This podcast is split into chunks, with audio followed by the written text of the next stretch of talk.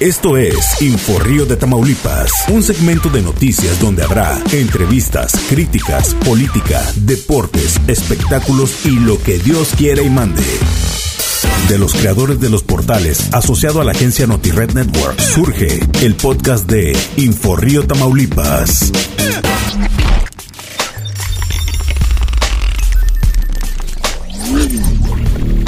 Finalmente, los gobernadores de la Alianza Federalista expresamos nuestro absoluto respaldo al gobernador Francisco Javier García Cabeza de Vaca.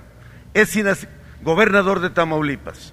Es inaceptable y no permitiremos que se usen a las instituciones del Estado mexicano para someter a adversarios políticos.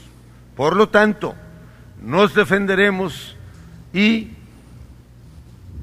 vamos a defender a cualquier integrante de la alianza y nos defenderemos todos ante cualquier amenaza o cualquier ataque desde el poder central.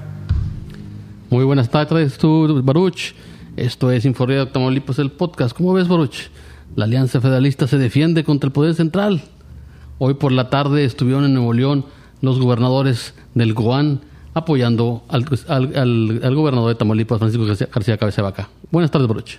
¿Qué hay, Juan? ¿Cómo estás? Aquí estamos de nuevo en Inforrío, el podcast, con adheridos a NotiRed México y Mamá Pica el Pollo. ¿Qué tal? ¿Cómo ves este, los temas candentes de este día? Pues fíjate, pues el gobernador de Coahuila hoy tuvo su postura, Miguel eh, Ángel Riquelme Solís, también refrendó su respaldo al mandatario de Tamaulipas y dijo que espera que en el caso de la solitud de desafuero contra el gobernador de Tamaulipas no sea la antesala de una embestida política del gobierno federal contra los integrantes de la Alianza Federalista. Como ves, se está calentando más el ambiente político, político, perdón, rumbo a las elecciones de 2021. Sí, está fuerte. Este, pues salieron los, los gobernadores integrantes a la, a la Federación de, Alianza Federalista este, para respaldar al gobernador de Tamaulipas, Francisco Javier García Cabeza de Vaca.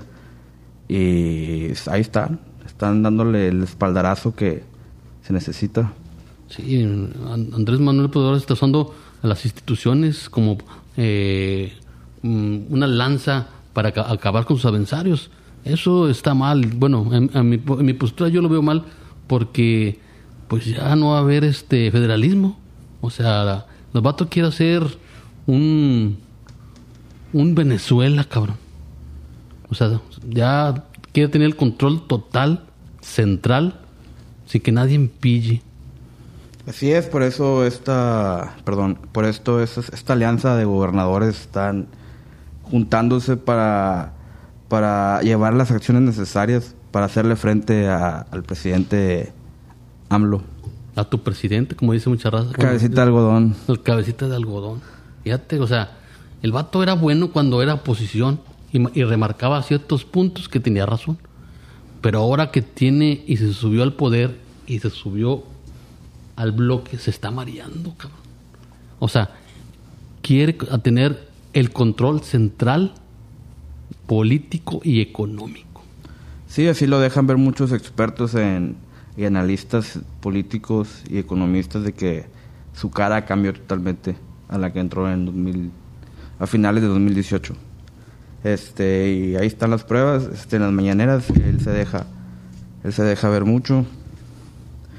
Y algo que podemos dejar de este algo que podemos resaltar aquí en su gobierno del presidente López Obrador es que exactamente el día de ayer informan fuentes nacionales como el economista de este o el financiero, el financiero, perdón. ¿Qué crees, Juan? Cayó el PIB 8.5% en este el año pasado, el 2020.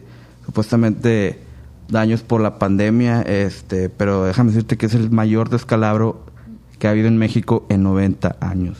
Fíjate. Eso es preocupante. No, pues es que el gobierno central no está haciendo bien las cosas, el cabecito de algodón se está sobrepasando en todos los aspectos, aspectos perdón, en lo económico y en lo político. Así es, desde el 1932 no ocurría algo similar. Este, en el 2020 esto que es el producto interno bruto registró la mayor contracción desde 1932, al confirmarse una caída del 8.5% en el año de la pandemia, reveló el INEGI. Fíjate.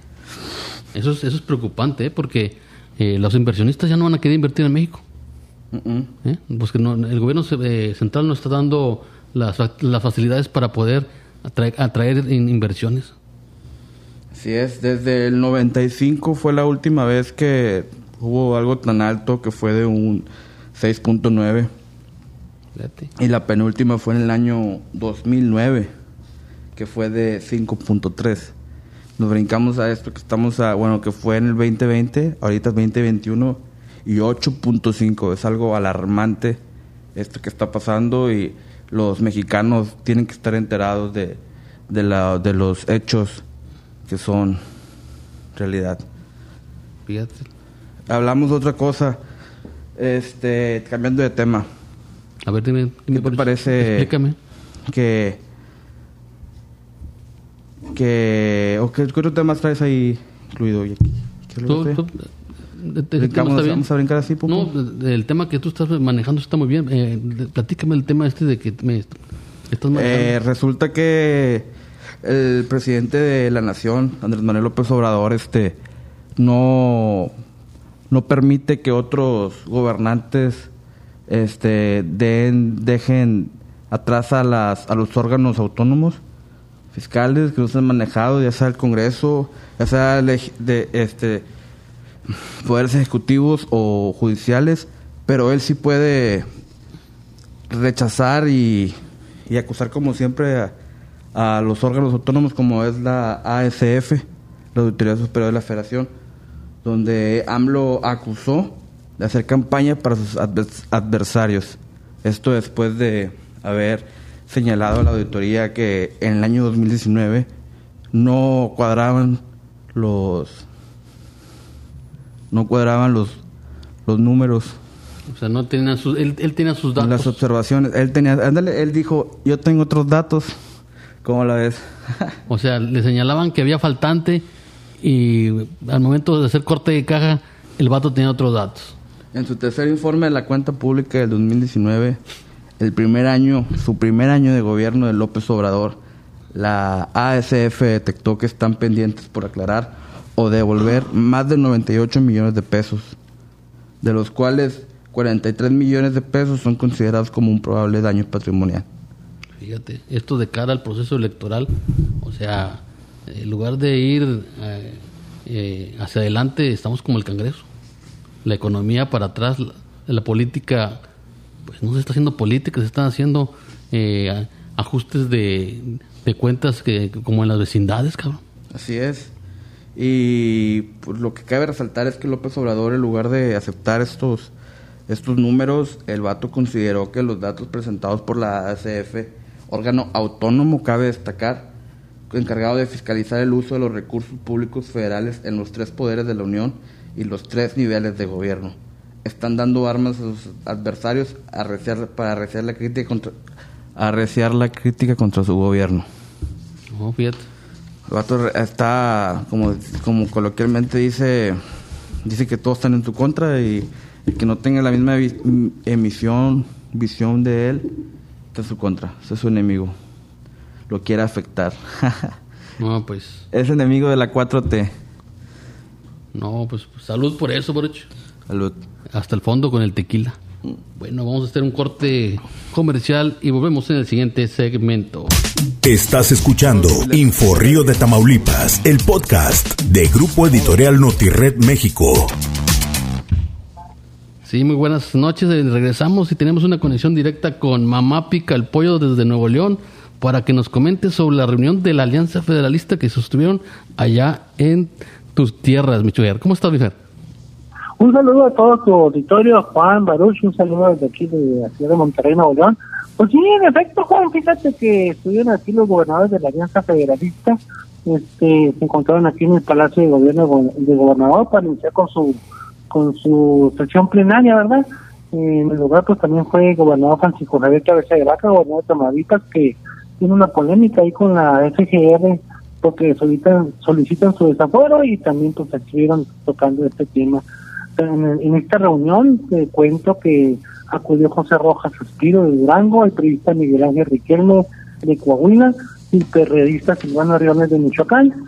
Se espera que los demás gobernadores un pronunciamiento alrededor de las 15 horas de este viernes, que fue este pronunciamiento, este, para que esta alianza que está unida contra, contra pues parece que están todos en contra de Andrés Manuel López Obrador, porque pidió con el presidente de la República que no se metieran en las elecciones, que no se estuvieran metiendo en el proceso electoral y llamó un pacto, un pacto, entonces la alianza se contó aquí y van a ver si entran al pacto este de Andrés Manuel de no meterse las narices en las elecciones en todo el país.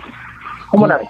No, pues nosotros acá en Tamaulipas, la, pues la, política está que arde, o sea, eso es, eso, cuenta, cuenta que es un eh, avispero que está encendido. Así es, todo el, ambiente electoral se está poniendo, se está colocando en una situación muy difícil porque realmente eh, los mismos partidos, tanto PRI como PAN como Morena, están gestando un divisionismo entre todo el electorado y estas elecciones yo considero que van a ser violentas en, muchos aspectos, sobre todo por este divisionismo que está creando desde la presidencia de la República y así bajando a estados y municipios. De hecho, firmaron, firmaron un pacto, ¿no? Donde van a quitar a los a los cuervos de la nación, a los a los siervos de, a los siervos de la nación, disculpa.